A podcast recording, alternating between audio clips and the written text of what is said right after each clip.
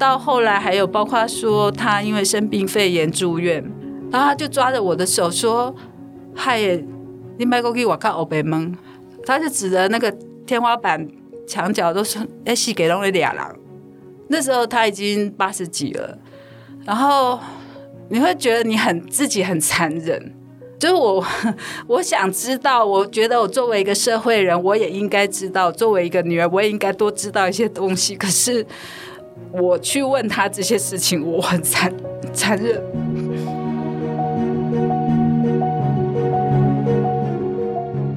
Hello，大家好，欢迎收听由独立媒体报道者所直播的 Podcast 节目《The Real Story》。在这里呢，我们透过记者或是当事人的声音，带你了解世界上正在发生的重要的事情。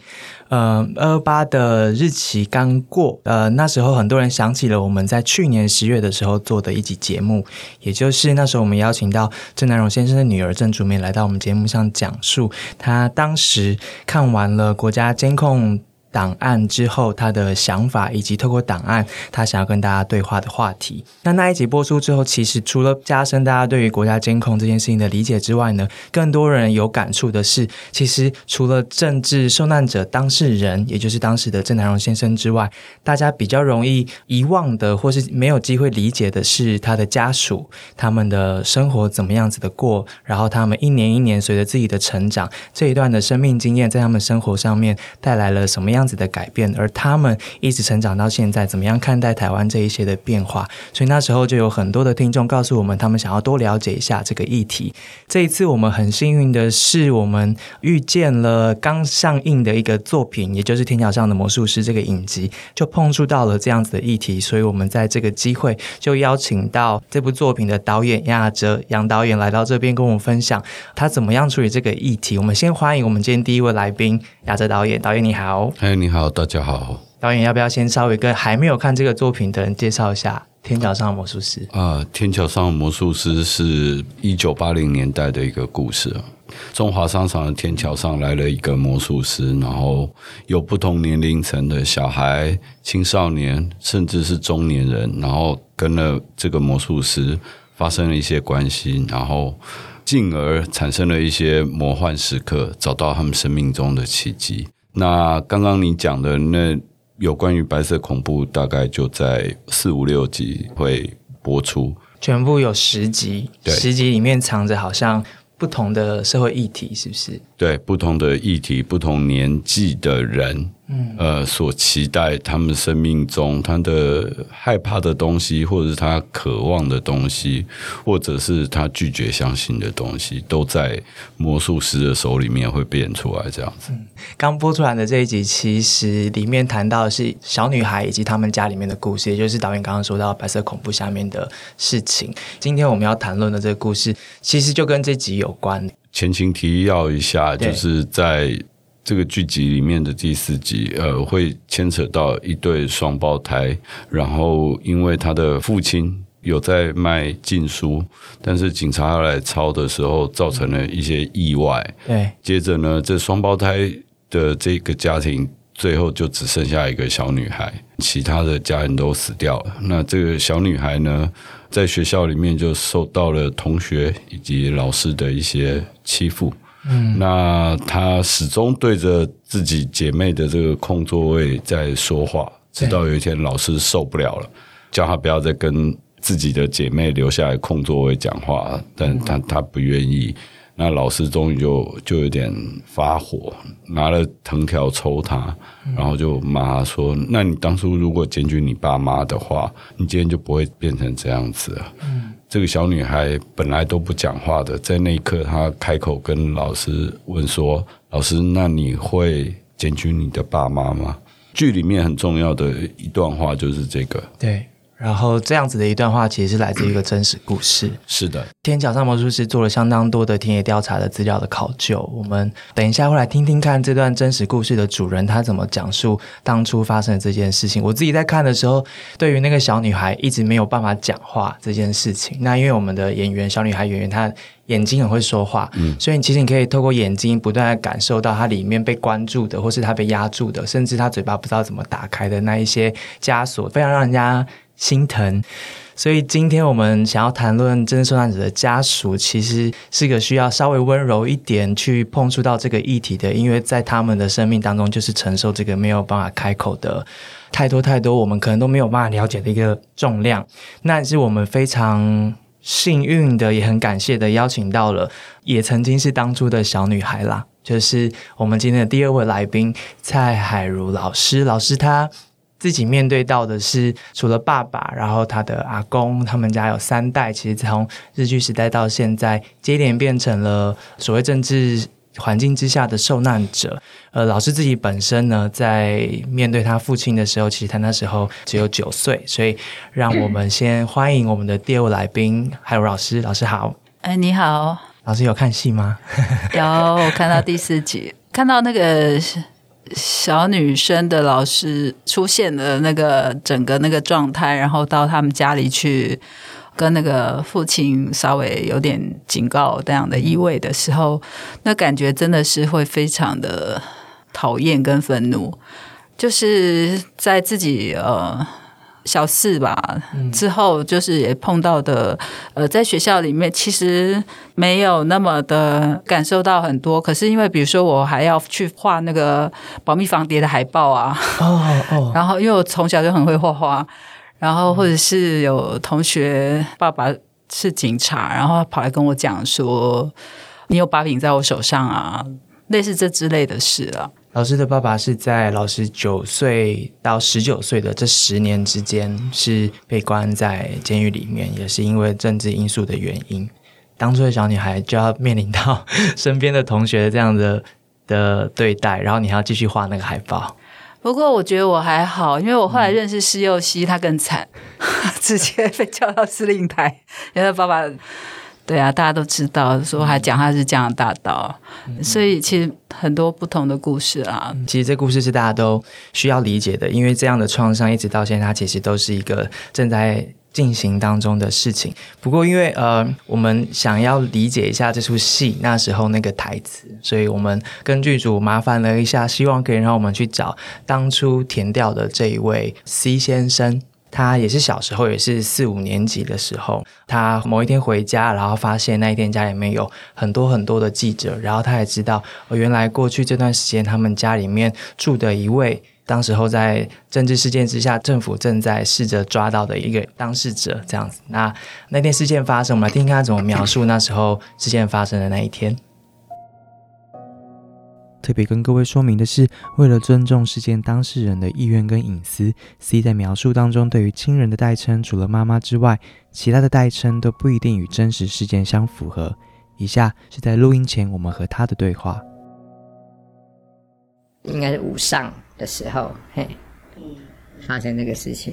哦我妈妈是直接一起直接跟 被带走，然后那时候我爸爸刚好人不在家，他在外面。我爸爸好像是后来后来去投案的。判七年，关快五年。我知道是我考上高中那一年他回来。所以你回家家里没有人？有一堆记者，就冲下来拍照这样子。拍你？跟我哥哥，两个就是 吓到都在哭啊。那怎么办？没有怎么办？然后后来我们就被送到姑姑家去躲，到姑姑家住了几天，然后再送到另一个姑姑家，在桃园。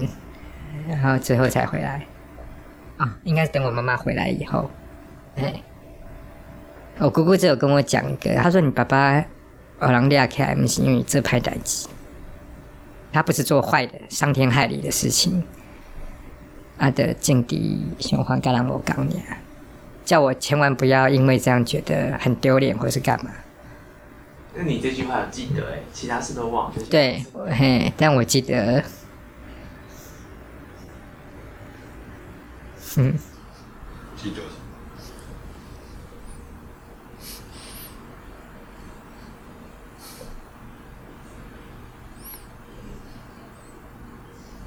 就阿哥讲这个话的时候是抱着我。他有解答到你心里面本来的疑问吗？没有，就其实我心里面没有什么疑问，只是对一个小孩这样突然发现这个事情，你就是惊恐，人的惊恐，人的惊恐而已啊。妈妈那时候见面之后，的解释，我不记得，就是回到一般的生活。对，就可能大家很有默契的不去讲这件事，还是我不晓得。我妈妈可能也不太懂这些事，我我我没有印象跟我们讲这件事。在事情发生之后的后来，C 的爸爸就呃入狱服刑了，然后大概是七年的时间。然后他的妈妈在半年左右的时间之后，然后被放出来了。那这半年当中呢，他们家的小孩子们就在亲戚的轮流的照顾之下，然后接连的这样子在不同的地方居住。那半年妈妈回来了，他们才又重新开始上学。但没有想到是上学之后要面对的事情有很多。我们听听看他怎么说。我们的基任导师是很漂亮，然后又很疼小孩子。有很多才多艺，大家都超喜欢他。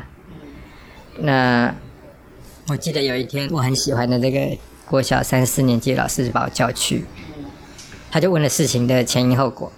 那我也忘记我跟他讲什么，然后他就问我说：“哎呦，那你这样你怎么没有检举你爸爸嘞？”意思就是那是很大一笔钱，你我应该要检举他这样子。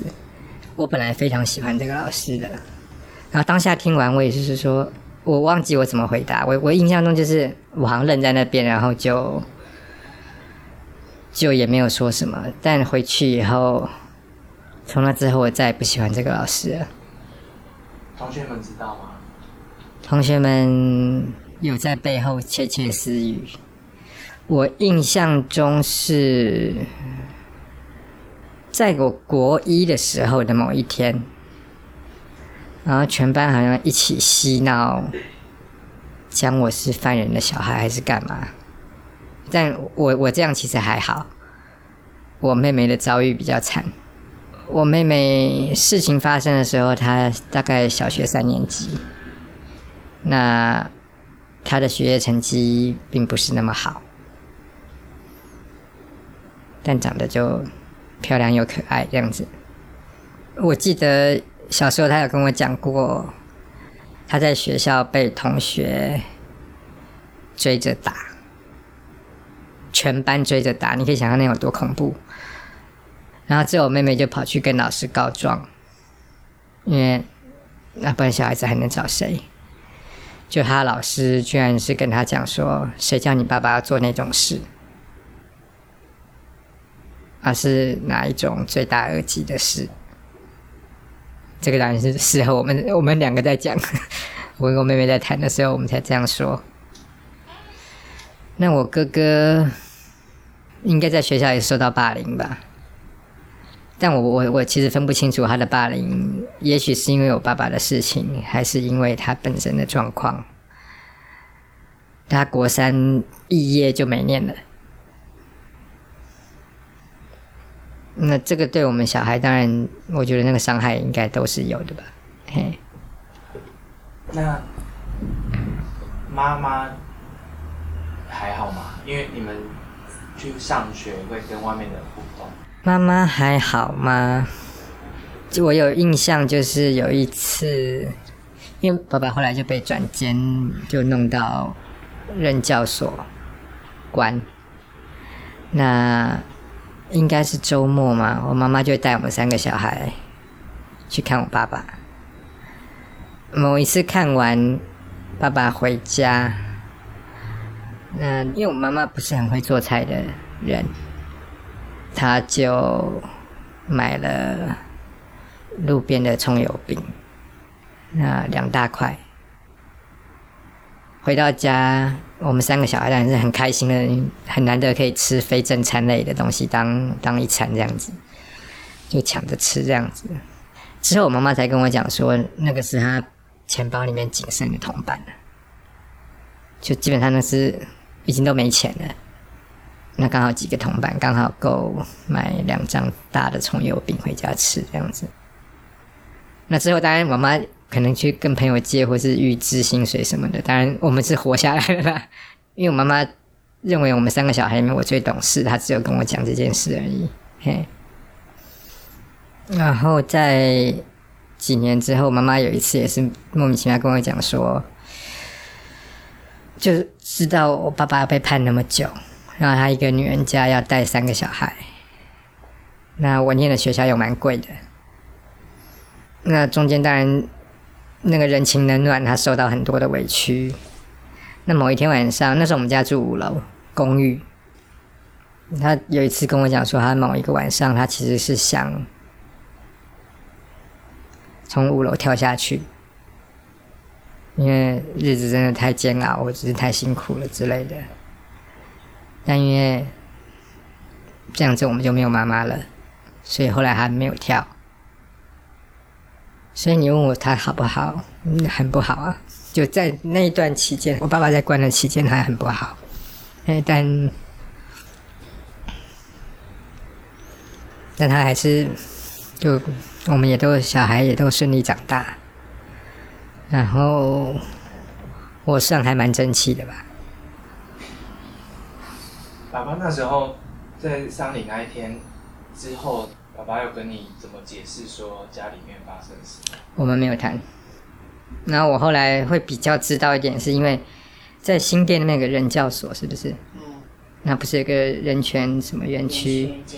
他们也有拍我爸爸的纪录片。然后我是有一天，我爸爸就问我说：“问我要不要看？”他说：“纪录片会在园区播放，但园区想把它放到电视上。”那我爸问我觉得怎么样，那我就只好看一遍了。啊，我看完是说可以，可是我妹妹说她不要，说不要放在电视上，可能怕会影响到小孩子。那看那个纪录片，我才知道那个时候其实我妈妈是做踹呀，踹个就每天都很担心害怕这样子。那我爸爸又是那种很大男人的的的的先生。我爸说，在那一阵子躲在我们家那一阵子，他说他睡觉的时候都会环抱着我妈妈。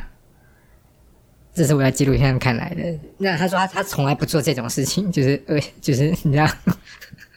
但因为我妈妈的担心害怕，他知道其实是会保护他这样，或者是给他安慰之类的。哎呀，但看完以后你就觉得，嗯，就某个程度，其实当然还是这些人做这些事真的很了不起。但他没有想到的是，就是我们身为这些人的家属，其实并没有那么好过。我运气很好，是我觉得我的一些创伤有被治疗到，所以我后来跳出来了，没事了。但我妹妹或者是我哥哥，我不觉得他们有那么幸运。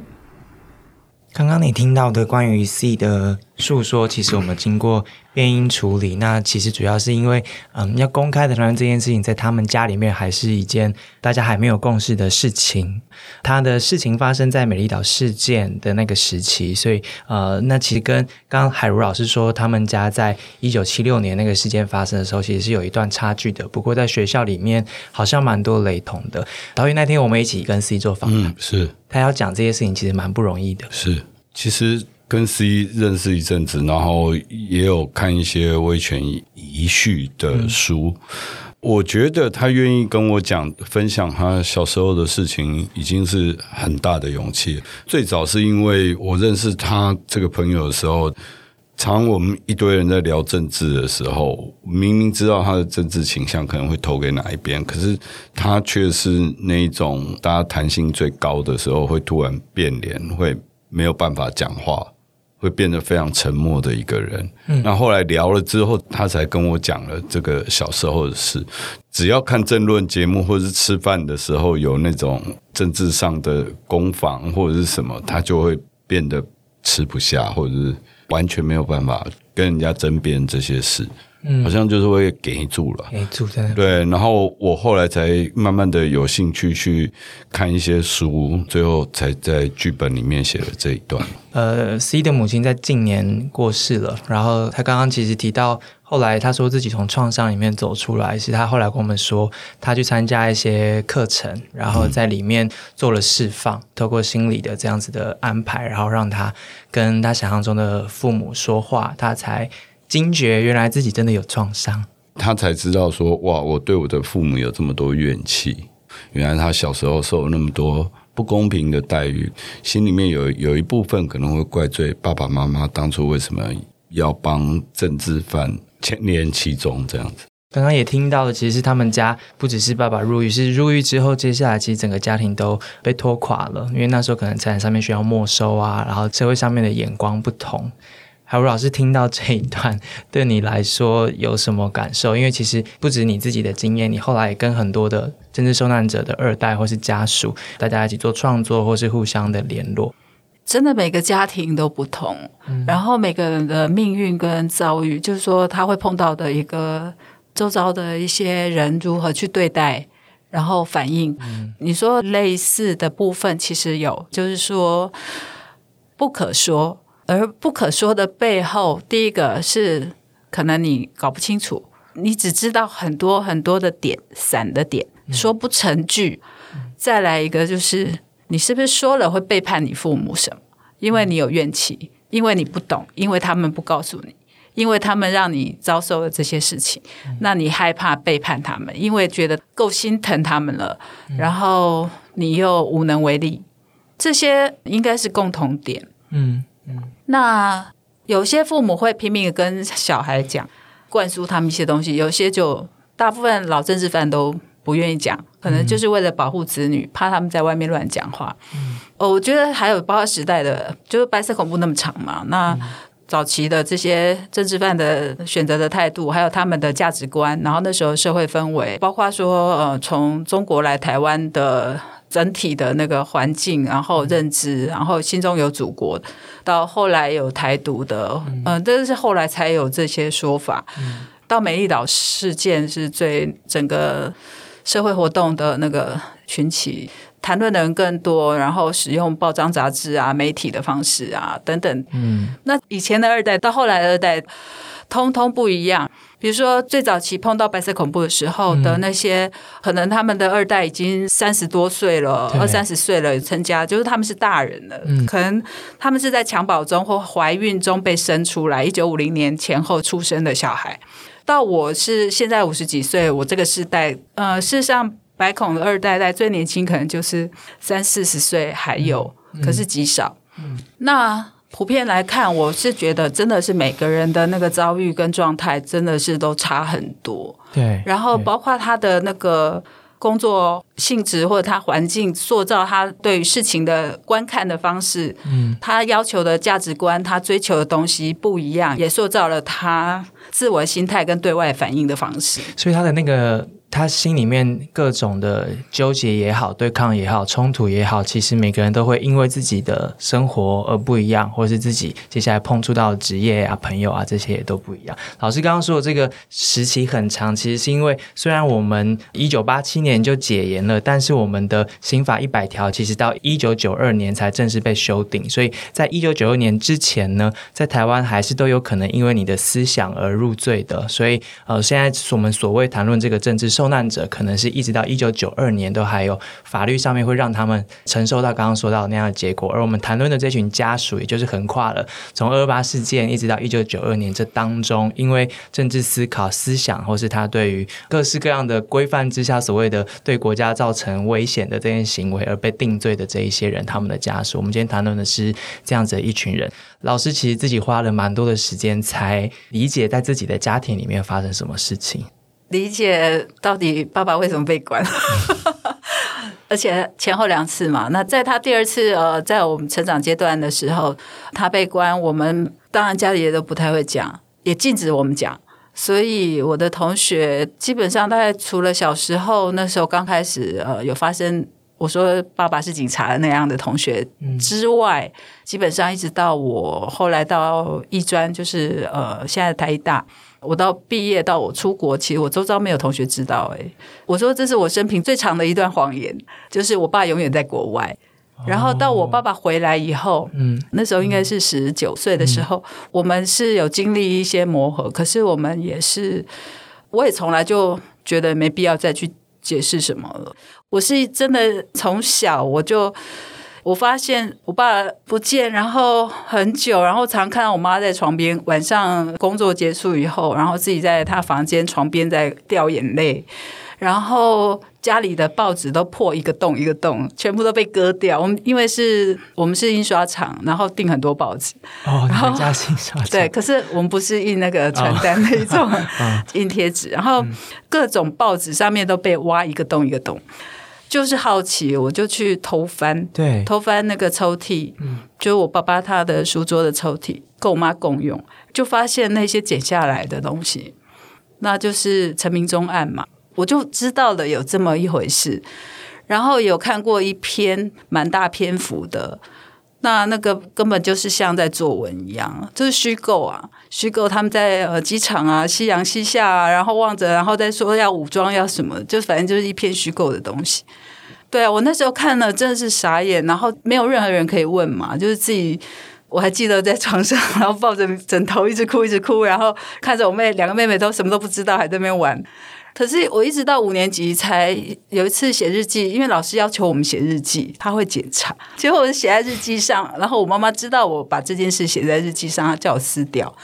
她说这种事情就是不能讲，所以我就再也没有想去讲过。可是我也没有答案。我对这样子爸爸不在家，然后我知道事实，可是没有人可以跟我谈，然后我也不知道为什么。有问过妈妈吗？我不记得了，感觉上我好像也没问，也没有什么问吧。请问一下，捡报纸的人是我妈妈他们啦。哦，妈妈他们怕我们呃，就是工厂啊，或者或我们小孩看到或什么的。可是事实上，比如说去诊所，报纸一打开就看到了啊。因为我小四了，都很会读书，很会认字啊，所以是看得懂的。其实故事很多或很长，记忆里面就是有同时掺杂很多事情，比如说。我妈妈的家族，就说我阿姑阿姨他们呐，或者是说我姑姑他们呢，其实大家都对我们非常好。然后我我们的生活里面，除了爸爸不在这件事情之外，看到妈妈在哭之外，其实我们充满了各种欢乐，因为这。家族企业嘛，就是大家都在一起工作，然后周末比如说那个整车小孩子再上山去玩呐，或去吃喝很开心，这样就是很辛苦，可是就过得都很欢乐。不说不问这件事情，是因为妈妈要求你这样做，所以你就这么做，还是说你有感觉到社会上的什么事情？你自己就知道很不对劲啊，然后看到那个简报。然后爸爸又不在，那头先他们都不讲，然后他不见是很久，那报纸也是很久才出来的哦，不是说马上，而是几个月。然后他们都跟我们讲说，爸爸要出国嘛，嗯，然后我那时候都以为呃他抛弃我们，然后就开始自己幻想一大堆故事，一大堆情节。可是当你看到那样的简报的时候，你吓坏了。其实整个那个过程可能因为还蛮长的，可能至少一两个月，然后。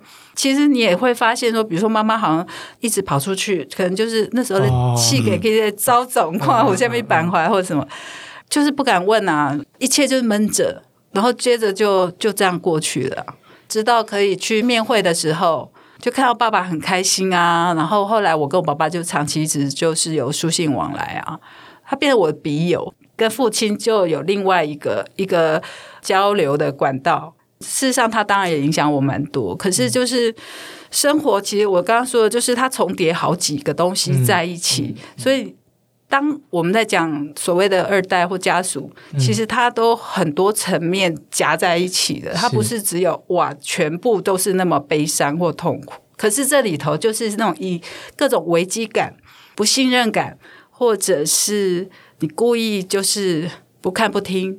然后，因为我从小就想要当艺术家，小一就想当画家，然后，所以我我另外有一块我的自己的绘画的世界，我就把它膨胀到最大了。它像我的一个保护墙吧，还是堡垒吧？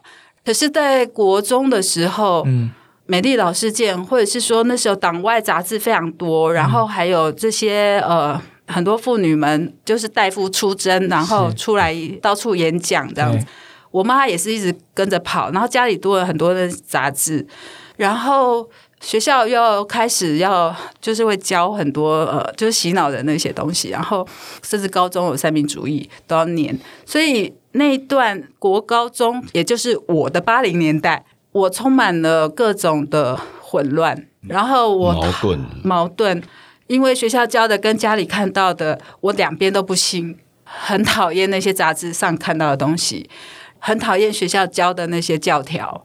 所以这种封闭的状态，其实是一直真的到我后来到呃，我进艺专的时候，国立艺专那时候我进的那一年刚好解严，可是整整那三年，我还是都没有去参与任何的社会运动，除了我三年级的时候野百合，一定也是会去中正纪念堂。可是事实上，对那整个状态，其实是用一种冷漠的方式在面对。我觉得你是冷漠的？我是冷漠，就是旁观，因因为我完全不知道什么是对错。灰色的世界，我完全无法去判断。可是我是到了我去法国的时候，嗯，那时候周遭的朋友们，大家开始在谈很多政治的东西。嗯，我那时候才真的开始反省，自我反省。反省什么？就是说我长期以来我也不看新闻啊，然后什么都不懂啊，台湾社会什么都不知道啊，然后一提我就会觉得好像脑袋要爆炸，然后什么都不想知道。可是。我在法国那时候，我那时候才开始觉得艺术其实就是社会人文科学的一环而已嘛。是，所以我在学校在画画的时候，其实我也不想一直画那些临摹那些东西，我就觉得说那干我什么事？创作应该是在说话。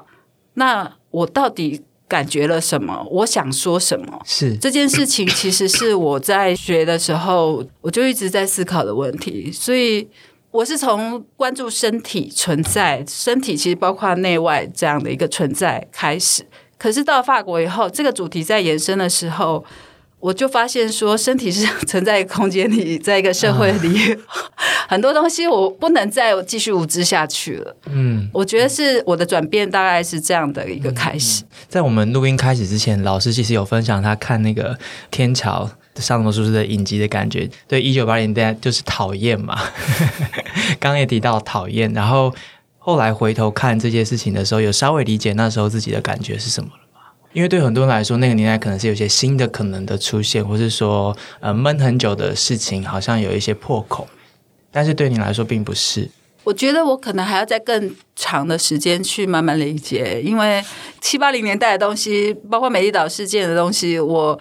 我都还保持着一点距离，在我还要在一些时间慢慢去看。可是我知道，我讨厌，我讨厌呃那些好混乱，好混乱，就是到处有警察，然后就是我说从党外杂志里面听到的，然后我还没有办法完全去解决。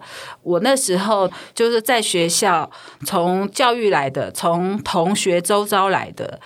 你走出去所闻到、听到、看到的外面的社会的那种，我当然我也记得，比如说那时候我家住圆山那边，还有火车，我可以一个人坐火车坐到淡水，坐到老梅的那种宁静跟安静。嗯，就是我不讨厌的是那些大自然里面的或者是比较原始的东西，可是只要跟人有关的社会、群居、政治，所有的那些声音、味道，甚至音乐，我都讨厌。促转会就是行政院促进转型正义委员会，他们花了一年的时间做了政治受难者跟家属的身心需求的访谈计划。其实里面提到的东西，我不确定是不是直接相关。不过他们那时候访谈了二十九个政治受难者的家庭，包括了三十四名的受难者以及他们的家属。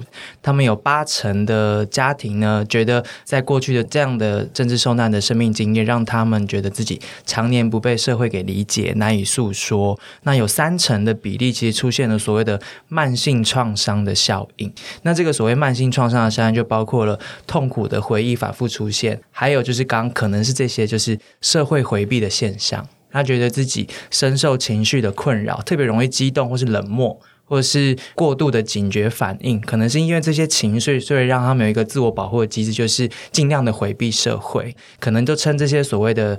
代间的创伤，也就是世代之间这样留下来的这个创伤，我不肯定它直接可能是刚刚那些，但可能听起来会有一些相像。我们的听众很多年纪比较小啦，嗯，导演对于一九八年代其实很多次的作品当中都有描写。对导演来说，一九八零年代代表什么？那这一次的天桥的制作过程当中，又包括这样子的田野调查，那个时间对你的生命也蛮重要的吧？你怎么认定那个时间点？因为我。家里比较普通一点，所以比较早以前的作品，对于一九八零年代的描述就会比较充满希望一点，就是觉得哦，被压制的东西，好像在八零年代有了一个出口。嗯，呃，年轻一点的时候，作品大概会做这样描写，然后一直到现在做天桥，再度要去理解八零年代。我后来才发现，其实并不是八零年代特别美丽啦，每个年代都有值得书写的那一部分。那八零年代其实还有我很多。之前没有研究过的那些创伤，或者是比较黑暗的东西，没有被看到，并不是只有台湾金 in l 股票上万点这样子美丽光彩的事情而已，还有很多人的伤痛是被压抑着的。嗯，可能就是因为难以诉说，所以大部分人其实并不理解。在当时候的另外一种情绪是是什么？所以要把这个说出来其实很难。我们在跟 C 的访谈过程当中，其实因为他的故事，所以我回头去看了那时候的报纸。那其实那时候报纸就把呃 C 的父母啊，很大幅版面的写的他是一个坏人，然后描绘成怎样怎样怎样怎样。然后如果再搭配这两个小朋友的照片。在那个报纸上的话，我很难想象啊！我如果是一个国小生，然后看到整个国家的媒体在这样子形容我的父母，然后把我自己内心的这个震撼当做一件喜事来来撰写，我就这样失去我的父母，但是整个国家很开心。可是我又不能讲，因为一讲，可能我自己或是更多的身边的人会受害。那个从小就就这样 shock 到了，然后整个人就缩起来了。老师刚刚讲那个，如果你没有去到法国的话，你可能很难有直接让你去面对，或是重新再一次思考的这样的过程。可是，当你想要面对，该怎么着手？因为其实还是没什么人可以帮你吗？还是说你那时候找到什么方式？对啊，没有人能帮得上忙。我虽然开始觉得我必须去了解一些东西，可是很大一块是不能谈的嘛。你没有谈过，其实你就是没有办法梳理它到底是怎么回事。然后我第一次是因为一九九七那个二八纪念展，那次主题叫“悲情升华”，是。那我心里想说，真的要骂脏话。那什么升华，我根本都还没开始 去处理我的悲情。老师是一名艺术家，所以一九九七年北美馆要办这个二二八纪念美展的时候，就邀请了老师参展。但那时候其实没有人知道你们家的背景。那是我第一次碰到这样一个邀邀请，然后他们只是纯粹是想说找一些年轻的当代艺术的创作者，他可以去从不同方式去处理这样的一个题目。我第一个反应当然就是是。好像要把一颗炸弹丢进去的那种心态，想做某一个方式的作品。可是后来，我觉得我真的想这么做吗？我当然真的是真的哭了一个月，动不动就哭。我到底在想什么？我要说什么呢？就是一句话，就是还不是就默默的长大而已，好好的长大而已，就这样子而已。你还能说什么？你你真的就不知道说什么？所以后来我就决定做了那个一个双面镜嘛，然后一个三六九十二是没有指针的一个时针，就是凸面镜，然后两面，然后悬吊在空中，很大，就是转着看着展场啊、标题啊什么的。然后下面是一个大概一一百八乘一百八，然后高大概一一公尺这么大的大黑桌，然后上面就是一个小小的白色瓶子里面一一一两根那个黄金葛小小的植物。就是时间它怎么转，其实它是很多不同的时空在那里很飘忽不定，然后桌面上、桌面下你都不知道它到底发生什么事情。那以我的身份、我的位置、我的角色，我我能说什么？我只是就是好好的长大就已经很了不起了。面对所谓悲情升华这件事情，你要去纪念二八或什么，我那时候重新挖到最深，我大概就是那样的一个态度。可是之后。之后我就赶快逃了，我不敢再去面对那个东西，艺术创作的野心跟企图，根本老娘才不管了那种感觉。然后其实很害怕，是很害怕。然后而且连作品名称就叫无题。我真的是要到二零一一三一四年以后，对我才真正转过来面对，才来做这些事情。中间发生什么事情让你决定二零一三一四要开始回头处理？啊，就爸爸老了。自己当了妈妈，然后因为当妈妈以后，就完全真的那个视野完全不一样。就说你会从一个很真实的世界里面重新开始成长，然后重新找到很多 know how 生存的 know how。你会发现说，为什么自己当艺术家，你想要去做很多事情，好像你以为你很厉害可以去做，可是你变成妈妈以后，怎么自己那么痛苦？所有的时间被压缩，可是外面整个社会里面到处都可以看到女性在作为一个社会照顾者、家庭照顾者，然后努力在赚钱，然后想办法照顾到一切种种，然后你看到你自己的妈妈是怎么样撑过来的，你发现了自己的无能。那这些过程，大概我处理这个女性社会照顾者这个议题，大概是二零零三零四以后的事。然后大概二零零八零九，最后还有包括人权园区的事情。对，因为我爸爸已经那时候已经八十多了嘛，然后你看着他衰老的身体，然后你对于他过去很多事情想你想知道，可是你还是无从知道起，只能偷偷摸摸去找。然后坐在捷运上，走在路上，从去看其他的女性在社会上到处的女人们怎么样活着，怎么样带小孩一边工作自助餐、路边摊或者在路边卖东西，然后你开始看到老人他们的容颜、他们的穿着，他们不管那个样子是你小时候很讨厌的，还是什么感觉，各种不同的感知。可是突然之间，我发现我看他们每一个人。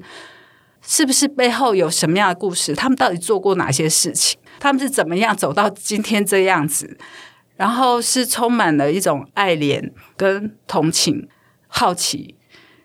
你看着他们的容颜，其实会有很多很多的想象跟感觉。然后你想去了解、了解他们，也了解这个社会、这个历史怎么发展过来。所以。是从自己的父亲开始，从我自己成为怀孕，这样生出一个小孩，成为妈妈，然后看到自己妈妈，看到爸爸变老，这些东西就是慢慢，你多知道一点，你就会想要再知道更多。可是，一路上碰到爸爸的事情，或者碰到白孔相关的事情，其实你就是偷偷摸摸的去了解。可是，如果那个不知名的对方或已知的对方，他们稍微给你一点声音来到你耳朵，会整个吓得要命哦？是吗？对，会好像惊弓之鸟这样，很害怕。我是指当时，比如说我到处在各种部落格，然后去搜寻、去查很多东西，包括那时候一个长辈叫陈英泰，他已经过世了，他出了很多书嘛，他写了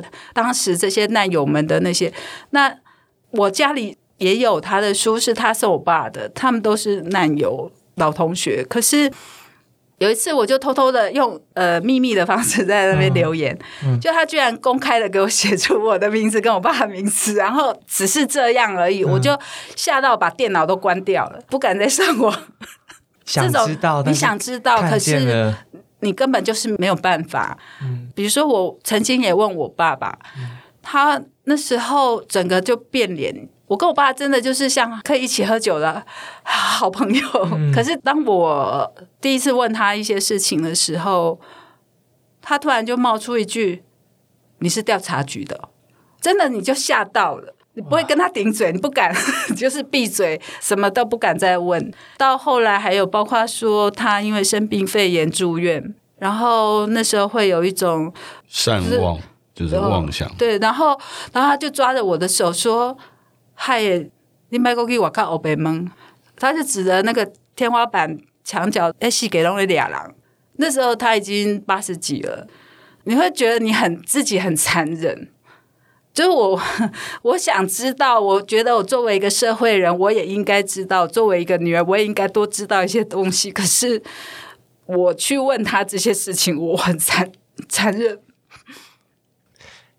所以就是一直是用那种偷偷摸摸的方式，所以我一直到二零一四年，呃，我做了现在在网络上其实可以找得到的一部影片，就是《偏航探金》。呃，那我就说那是我的一个宣告吧，就是向父母家人说，哎，我真的要来碰这些事了。可是我用非常迂回的方式，我去谈雕塑跟模型啊，记忆跟真相这些拐弯的去谈这些事情。一四年的时候，你用出柜来形容你接下来办的这个展，就是乔伊拉克西 （Joy Luck Club） 的英文花园。对，办了这个展，你说像出柜一样，你号召了一群二代政治受难者的家属，然后用艺术的方式在这个展览里面一起做一些作品，想要说这些事情。艺术怎么样作为一条路，让你去追寻，或者是说说话？首先也不是号召啦，就是想办法找人 找到了谁也同意也接受，愿意这样子来大家来聊。可是我。我们彼此都不知道那个效果 和那么大，可是那时候我真的也是因为说人权团体跟艺术团体的之间的这样子的一个对立状态，嗯，就是这里头有很多东西其实应该要互相可以交流的，嗯，既然我很多事情都那么害怕，我只能呃假艺术之名嘛，我才敢踏出任何一步嘛，然后我们一起。各自把自己的东西可以说出来，用艺术来发言，也有保护伞啊。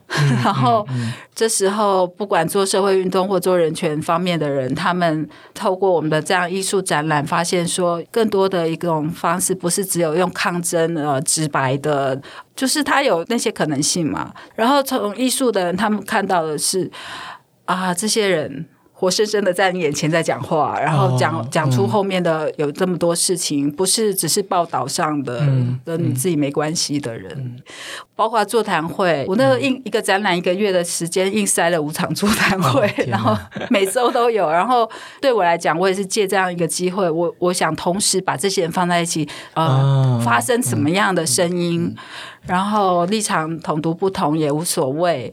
亚哲导演，你也可以分享一下 怎么样处理议题，然后跟大众对话议题，但是是用一个艺术或是不同形式的方法来对话。那时候一四年这个展览回馈还很有限，不过来看的人非常多。就单单开幕那天，简直是人潮汹涌到一个吓吓到我了。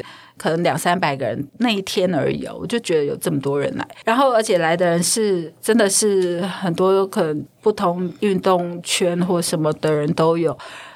那那前两年我其实是一直有点遗憾，就是说，哎，那为什么艺术圈来那么少？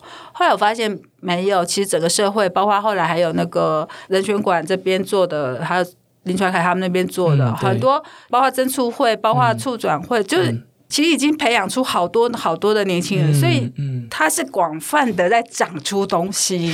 老师在讲这段话的时候，虽然我们在谈艺术跟老师的作品的这样的展览，但老师的另外身份就是家属嘛，所以啊，我们一边从创作者角度来看自己的作品被这个社会后来因为什么样子的堆叠之下有了这样的关注度，但其实另外身份就是从家属的角度出发，我们才发现了哦。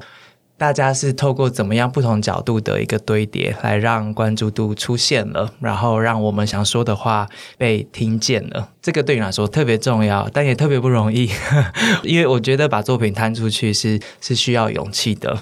导演，你一直以来是一个跟社会议题绑得比较紧的创作者，嗯，你觉得你会需要勇气在面对这些对话的过程吗？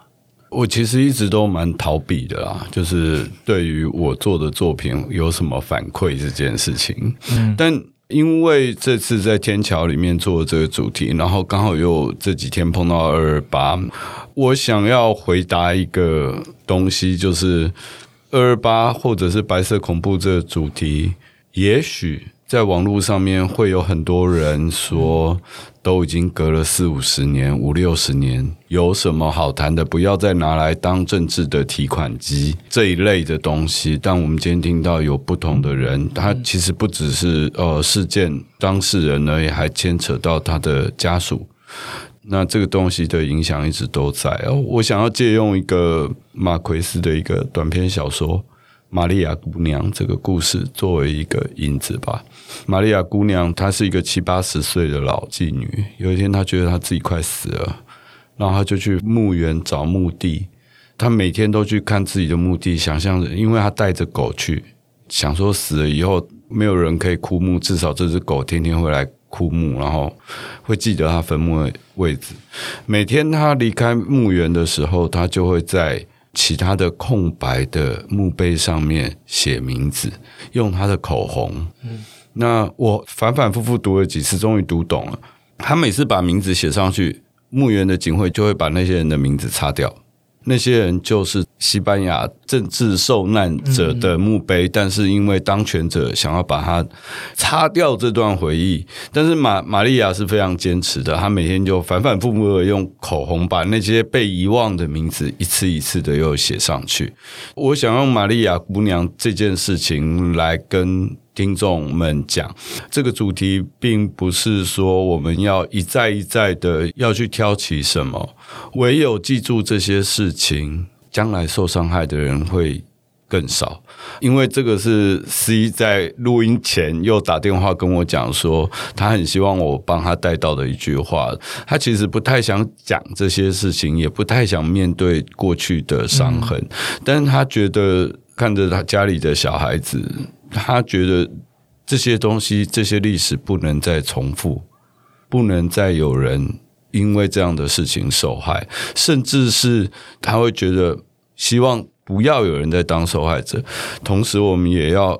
告诉自己，也许我们有一天隐隐约约，我们自己也会变成那个不知情的加害者，就像万芳饰演的那个老师，就像网络上面很多不理解别人伤痕的人，就轻易的提出批判说：“你们不要再拿来当政治提款机了，你们这些人还不够吗？还不够吗？”呃，不够的。直到我们记住了这件事情之前，这件事情永远不会够。嗯嗯。理解，然后谈论，然后记住，然后我们还要尽可能的找到一个方式来讨论，或者是交换一下彼此的感受。其实刚刚这几个字眼，其实都是需要很长很长很长一段时间的。那海如老师大概就是有了从小练就的关于艺术这样子的一个技能，透过艺术稍微可以扮演那个传达感受以及让人家理解的这个媒介。但是还有更多人是，他可能连艺术这个媒介、这个出口、这个可以让他自己躲藏跟疗伤的这个世界都没有的那一些受害者家属，嗯。我 quote 一下促转会的彭仁玉委员，他在一个演讲里面谈到的，这也是导演刚刚说的，就是为什么转型正义这件事情，我们谈论的虽然是过去，但是这件事情是现在进行式。他说，政治暴力的创伤是现代进行式，因为对当事人来讲，创伤有延宕延后的性质；对于他的子代，也就是后代来讲，就是会有刚提到的代间创伤的效果。今天。好，老师大概分享了一些些在过去这几十年时间里面自己的一些感受。今天我们只有一个小时的时间嘛，所以谈到其实相当相当片段跟大概是碎屑啦，在你的生命过程那样子的情绪。但是我自己觉得我我很难想象我可以承受得了这一些重量。那我想问的是，听众就会说了，那我们要谈论它怎么样是有意义的来谈论它。怎么样，他才可以真正的对仍然在背负这些重量的，可能是家属也好，这个家属可能是。当时那个政治环境之下，政治受难者，又或者是他的上一代、上上一代，在当时扮演的是剧里面的那样子的万方的角色，他可能是那个机制之下的所谓的加害者，或者是一起霸凌同学的等等不知道的小孩子，他是那时候跟海如老师争吵的那个警察的小孩。好了，大家都还在这个世界上，那我们有一段过去在这个土地上发生，可能是我们上一辈的生命经验。我们当然都可能承接了它，或是避开了它，但总之，我们现在需要来谈这件事情。但是怎么谈？我觉得作为呃相关当事人，跟作为一个拥有不管你是书写还是呃创作、说话，或者是甚至其他媒体工具的人，那个出发点真的还是会有不同。我们要求，比如说艺术它的一个表现性啊、完整性啊，它的达到那个点，或怎么样的去结构它，或说话的有效性，或者怎么样的突破，嗯，跟你作为相关当事人 在其中，呃。如果没有这个身份，没有创作者的身份的话，我们可能要不就是掩盖它，要不就是一旦开关一打开就完蛋了，就常常不舒服，很多的刺激就会突然就好像被刺到。没有一个适当的工具的时候，你也会觉得很害怕，说，嗯，万一我说出来的不像一个完整的一个什么东西，那我这样子。谁要听？谁想听我说话？我的感觉我需要讲吗？我值得讲出来吗？哈，等等各种的角度的问题，然后还有说不成句，可是就是一直呐喊，只能呐喊，然后变成别人耳朵的噪音。那这里头怎么样把它接上线？我现在以我这样两者在一起的身份，我会觉得说，我们可以找到一些合适的方式，提供他们说出适合的话语，让别人想听。那这个可能性里面呢，事实上它会具有绝对具有疗愈的效果。嗯，那个疗愈效果是对当事人如何把话一次又一次找到一个方法说出来，这是对他们有效果。另外一个就是让社会，就像你今天访谈，你找了我来，然后我用那个家属的身份的发言，那别人听到的是我家属的声音。可是如果我用艺术家的声音去发言的时候，别人听到说艺术家怎么样在处理这些伤痛的问题，所以他会因为立场不同做出来不一样。那这时候是社会大众可以去听到这个声音。老师其实自己两个身份各自要做的事情、扮演的事情、追求的目标，自己很明确都有思考过了。然后在适当的时机、适当的场合、适当的作品上面，选择你想要表现的，或是你觉得你当下可以诉说的。觉得这个过程应该蛮辛苦的，要去建立这样子的一个意识跟分别。另外，其实长期以来我有发现的一个问题，就是当事者的。发言能够碰触得到的东西，挖掘出来的东西，势必也跟一个完全不是当事者有关的人，作为一个说故事的人，这样的一个传递者，永远不会站在同一个水平上。是是 有，因为有些东西就是我做不到，我没有办法摆脱那些包袱，来敢把话讲得这么的白或清楚。还有另外一个就是说，其实。在我们来看，怎样都不真，对啊，怎样都不是真的。所以相对的，当我往外看，怎么样都不是最真的的时候，相对自己从来不敢说说出什么叫绝对的事情。嗯，我不敢，我都不敢替其他二代代言。所以每个人说的都可以各自独立成立而已。就像一个物件，你从不同角度在看，每个人讲出来的东西都只是一部分了，一小部分而已。是是，所以每一块都只能是拼图，嗯，而不能代表绝对性。嗯嗯，老师这个提醒其实非常非常的重要，尤其是以老师的这两个身份来来做这样的诉说，因为其实它就是一个我们大家要一起。回顾那一段时间到底发生什么事情嘛？如果我们定义政治受难者这样子的身份的话，大家就从二二八到一九九二年这中间，其实它各式各样的时空背景、各式各样的政治结构之下，其实情况可能都很不一样。但我们想要厘清、去补起来，当时候那样子制度之下有造成人权上面什么样子的伤害，那每一个人在不同的视角都会看到不一样的。情况有每一个人的身份在脑袋里面所留下的那个记忆的片段，它又长得不太一样。那这是一场很大的一个工程，必须跟时间赛跑的工程。因为越来越多人会老去，越来越多人会不见，那我们所用的那些拼图也会慢慢慢慢的消失。所以现在我觉得台湾大家这几年在做，就是努力先找到那一些拼图。至于拼图拼起来会是什么样子，就像老师刚刚说的，我们先不要有一个完整的定。论，但我们先努力的把拼图找到。然后我们试着倾听彼此的拼图，看到彼此手上一块拼图，然后理解或许这块拼图跟那块拼图是有关的，那个角度要怎么样放。所以这是一个非常挑战的一个过程。但只要大家愿意做的话，我想多揪一块拼图是一块拼图，或是可能更可以理解在不同的碎片当中哪一些是有它的相关联的。如果我们真的那么在意整个大的 picture 长怎样的话，我想我们需要跟一起的来把这个拼图拼起来。这大概是这几年。慢慢在台湾社会有一个形塑起来的一些共识，更关键的是在拼拼图的过程当中，怎么样做都需要非常的细致啦。那当然，我们政府单位有人权博物馆，或是有出转会，大家在做不一样的工程，也有民间的，透过作品，透过自己家里面。自己的历史的访谈啊，这一些去留下拼读，很谢谢两位的作品，还有很谢谢你们愿意到节目来分享这一些事情。那我们也会把握这个机会，从作品一继续去回望，因为我们听众其实很多人真的对一九八零年代没有什么印象。那当然，对大部分人来说，对于社会议题，可能也特别是这些难以诉说的社会议题，都蛮有距离的，所以我们可能之后再请导演来帮我们回顾剧里面所探望到到现在还是蛮重要的题目。我想最后补充一个东西啊，最近鼓起勇气来看网友的回应啊，以前拍电影都不会看。其实不要说政治受难这么大的事情好了，很多人看了第三集，然后说哇，里面警察怎么那么凶？怎么可以少年队这样随便乱抓人，对待学生？